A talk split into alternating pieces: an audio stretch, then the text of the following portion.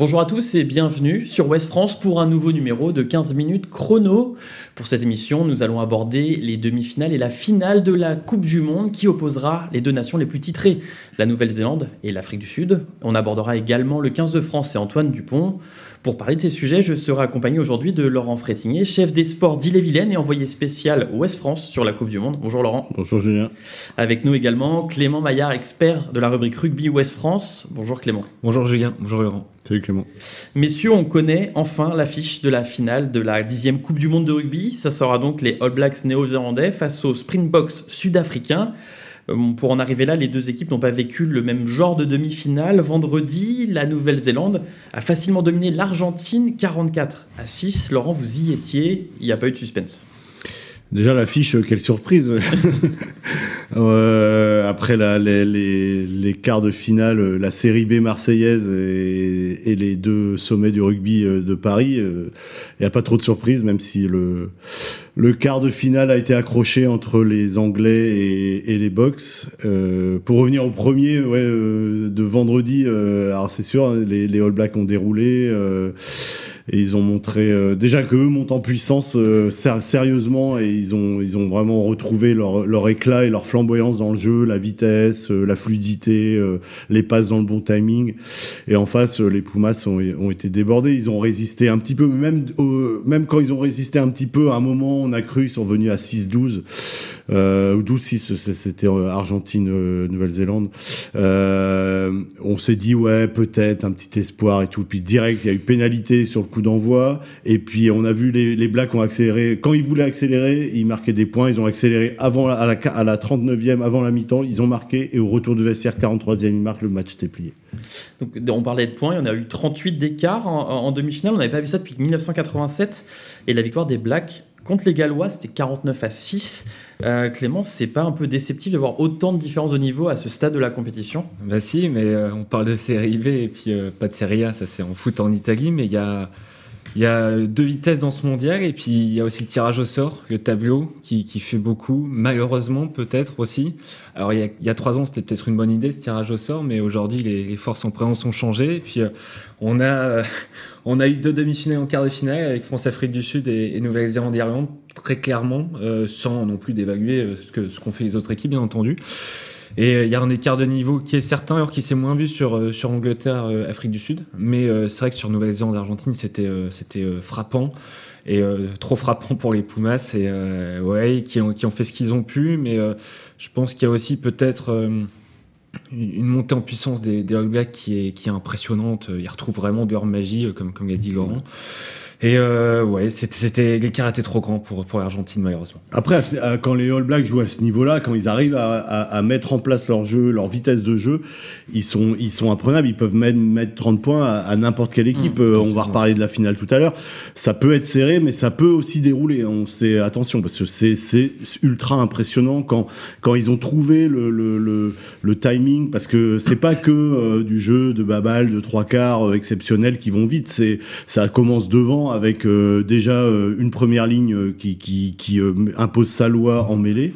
Euh, donc, du coup, ça va. Là, on passe à la finale. Je suis désolé pour votre conducteur, mon cher Julien. Peut-être qu'on peut. On, on va dire juste un mot rapidement, peut-être de l'Angleterre. Ouais. que c'était beaucoup plus accroché, mais c'est mérité quand même cette victoire des, des box, Laurent? Bah alors après, le, le, mérite dans un match aussi moche que ça, je sais pas du tout si, si on peut. Oui, au bout du compte, sur, en, en, tout cas sur le niveau de jeu, sur la compétition, je pense que quand même que les Springboks sont, sont supérieurs. Après, les Anglais ont, ont, mis en place un plan, une stratégie basé sur euh, le jeu au pied, la dépossession, avec, euh, je sais plus, j'ai pas compté s'il y a eu 30 ou 40 chandelles, euh, mais en tout cas, ces chandelles, elles ont ni illuminé le match, ni réchauffé l'atmosphère.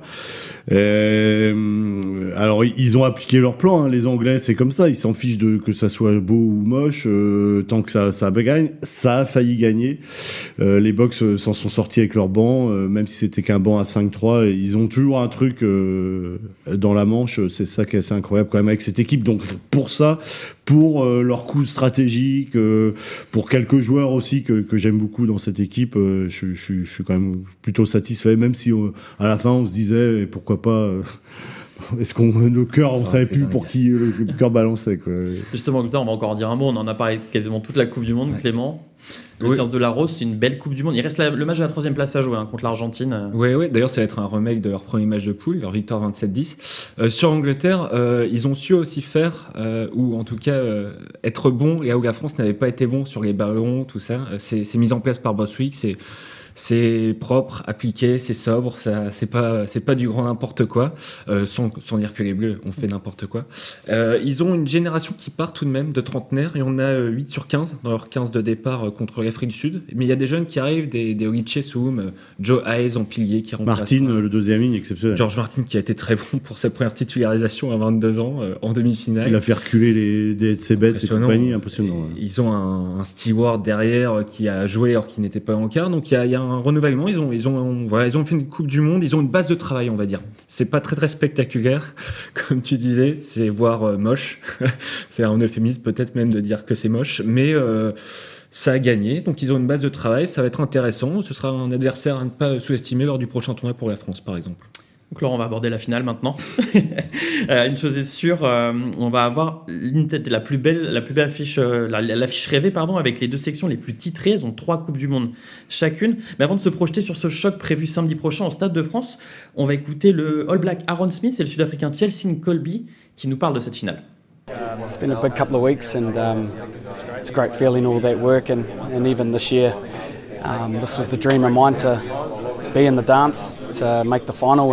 give ourselves an opportunity. But you know, there's a lot of hurdles we had to go through to get here.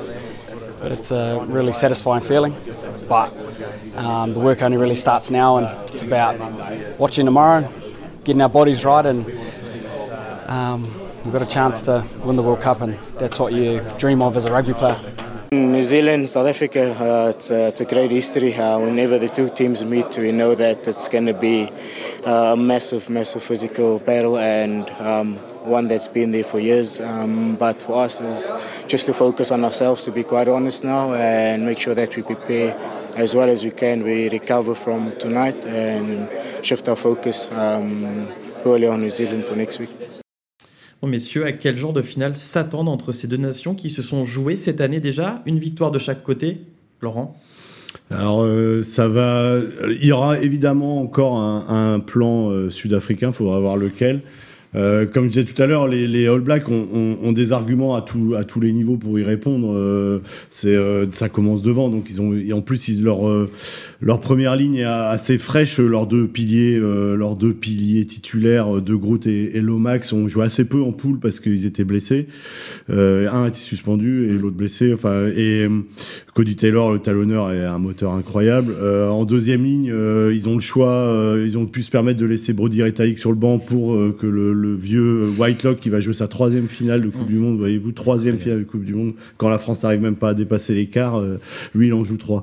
Euh, le, le, euh, et donc Whitelock ou Rétalique, euh, comment c'est à tous les niveaux, et puis évidemment leur troisième ligne menée par un, un Sam Kane dont c'est un renouveau absolu avec Frizel et Frizel et Hardy Savea. Donc euh, devant, devant, ils ont les arguments à tous les niveaux pour le jeu au sol, pour le combat, pour la touche.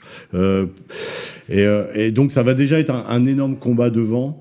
Euh, et je pense quand même que c'est, enfin, dans le jeu, ils sont largement supérieurs dans les intentions de jeu. Et puis ils ont des facteurs X qui sont, pour moi, encore aussi au-dessus. Euh, parce que je pense que qu'un Will Jordan, il va passer, il va manger, euh, il va manger les ballons sur la tête de Colby et RNC, quoi. Donc, on... petit prono pour la Nouvelle-Zélande à, écouter. Bah, de toute façon, là, faut faire parler le cœur quand il reste plus qu'un match. Hein, euh. et là, moi, je, clairement, oui. Alors, vous disiez que c'était, euh, c'était une affiche de rêve. Alors, c'est euh, le, c'est la plus belle affiche en termes de palmarès, mais l'affiche de rêve. il fallait la France, l'Irlande, enfin France, France, Nouvelle-Zélande, c'était l'affiche de rêve. C'est un bon plan B, quoi. C'est un bon plan B. Clément. Bah, sur les niveaux, ce qui est impressionnant, c'est qu'effectivement, euh, je pense, donc sillage des avants, il y aura un début de match brutal. Chaque équipe, lors de sa victoire euh, cet été en test match et puis dans le Rugby Championship, a, avait démarré très fort pour agresser l'adversaire. Et puis la, clé, euh, bah, autour de la troisième néo-zélandaise, par exemple, sera peut-être le tempo, la rapidité. Donc euh, rapidité contre ralentissement ou faux rythme sud-africain. Euh, sur les, sorties de balle de ruck à moins de 3 secondes, donc les sorties de balle de ruck rapide, les Africains du Sud sont à 38% en demi-finale et les Néo-Zélandais à 50%. Ça joue plus vite. du côté de enfin c'est hors jeu bien entendu, voilà dans, dans cette idée d'attaque, de créativité qui, qui est retrouvée. Euh, ce sera une des clés du match. Et puis il y a la troisième ligne contre la troisième ligne. Il y a, il y a de toute façon il y a des duels partout, mais euh, pour un prono, euh, ouais, le prono, je l'attends. Hein. C'est ça. Hein, je sais.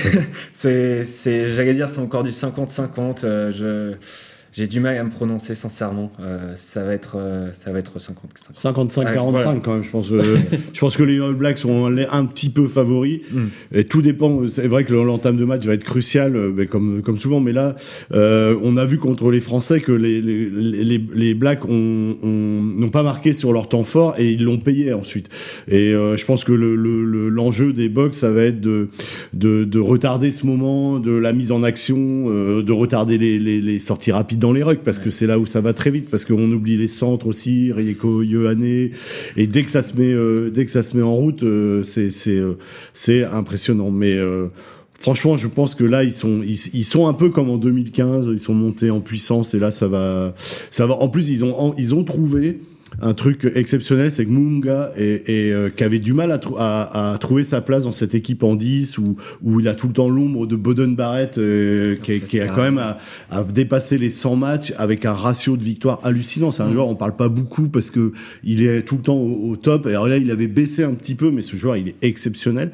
Et, et euh, là, avec Barrett en 15, ils ont trouvé une articulation qui date depuis 4 ans, mais là, ils ont trouvé les clés où Munga est libéré. Il est très bon, il lance des choses, il a juste oublié de donner le quatrième essai à, ah Jordan, mais ça, on peut lui pardonner. Il est très très fort. Et dans, dans, dans, ces duels dont on parle, je pense que sur l'articulation Mungabo Den Barrett, il y aura un autre duel très important sur euh, cette finale. C'est Diarende Jordi Barrett, le frère.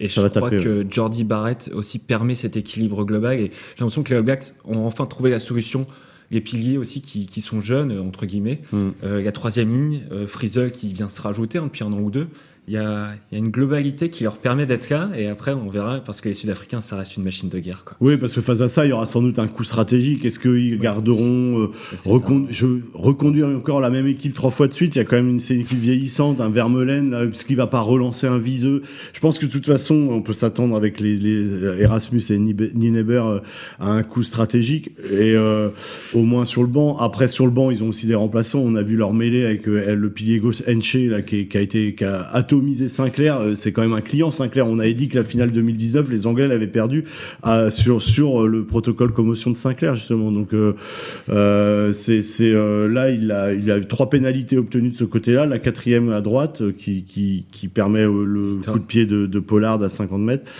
Il y a des arguments des deux côtés, mais bon, il y a aussi un banc, un banc chez les Blacks. Bon voilà, ça va, ça va. En tout cas, ça, je pense que ça, j'espère que ça va s'ouvrir un peu, que ça sera pas le, match de 22 samedi au Stade de France, que ça sera au moins euh, une très belle finale, quoi. Ce serait, ça serait une, la, coupe du, cette Coupe du Monde le mérite parce qu'elle a pris un petit peu une claque euh, de, il y a 15 jours, donc euh, il y a 10 jours, donc voilà. On le disait, ces deux équipes se connaissent très bien. Ils vont se compter pour la sixième fois en Coupe du Monde. Et pour 15 minutes chrono, Antoine Ripoche revient sur l'historique de ces confrontations. Après un mois et demi de compétition, l'affiche de la finale de la Coupe du Monde de rugby est connue. La Nouvelle-Zélande affronte l'Afrique du Sud ce samedi au Stade de France. Gros plan sur les 5 face-à-face des deux équipes jusqu'ici dans l'histoire du tournoi. En 1995, les Springboks se hissent en finale à domicile pour leur première participation. Face aux All Blacks du mythique John Alomu, les Sudaf créent la surprise et arrachent une prolongation dans un Ellis Park en fusion à Johannesburg. Les Néo-Zélandais, gênés par une intoxication alimentaire deux jours avant le match, plient définitivement à la 93e minute sur un drop de Joel Stransky, auteur des 15 points de son équipe. Score final 15 à 12, l'Afrique du Sud est championne du monde, 4 ans après l'abolition de l'apartheid. Battus par le 15 de France dans une demi-finale légendaire, les Blacks retrouvent les Box à l'occasion de la petite finale du Mondial 1999. L'ailier Brayton Paulse inscrit en solitaire le seul essai de la victoire 22-18 de l'Afrique du Sud au Millennium Stadium de Cardiff. Pour la première fois en 4 éditions, les Néo-Zélandais sont absents du podium. Les All Blacks se vengent finalement 4 ans plus tard, en 2003, Eux qui s'étaient montrés incapables d'inscrire le moindre essai à Cardiff infligent le même affront aux Box qui ne dépasseront pas les 9 points. Cette victoire 29 à 9 est la septième d'une série record de 8 succès consécutifs dans le duel pour les Blacks, qui buteront en demi sur le pays hôte, l'Australie. Il faut attendre 12 ans et l'édition 2015 en Angleterre pour voir les deux formations se retrouver en Coupe du Monde. Après avoir écrasé les Bleus en quart, les Néo-Zélandais sont menés à la pause à Twickenham, victimes de 4 coups de pied de l'ouvreur des box, André Pollard. En début de deuxième période, un drop splendide de Dan Carter relance les All Blacks avant un essai en coin de Boden Barrett. Les Néo-Z s'imposeront finalement de 2 points, 20-18, avant de s'emparer d'un troisième titre mondial en finale contre l'Australie. La cinquième et dernière confrontation des Box et des Blacks avant la finale de samedi est la seule à s'être tenue en phase de groupe en 2019. Mais elle n'est pas si anecdotique que ça. En s'inclinant 23-13 à Yokohama, l'Afrique du Sud a terminé en deuxième position du groupe B et a ainsi bénéficié d'un tableau sans doute plus favorable avec le Japon, pays hôte en quart, puis le Pays de Galles en demi-finale.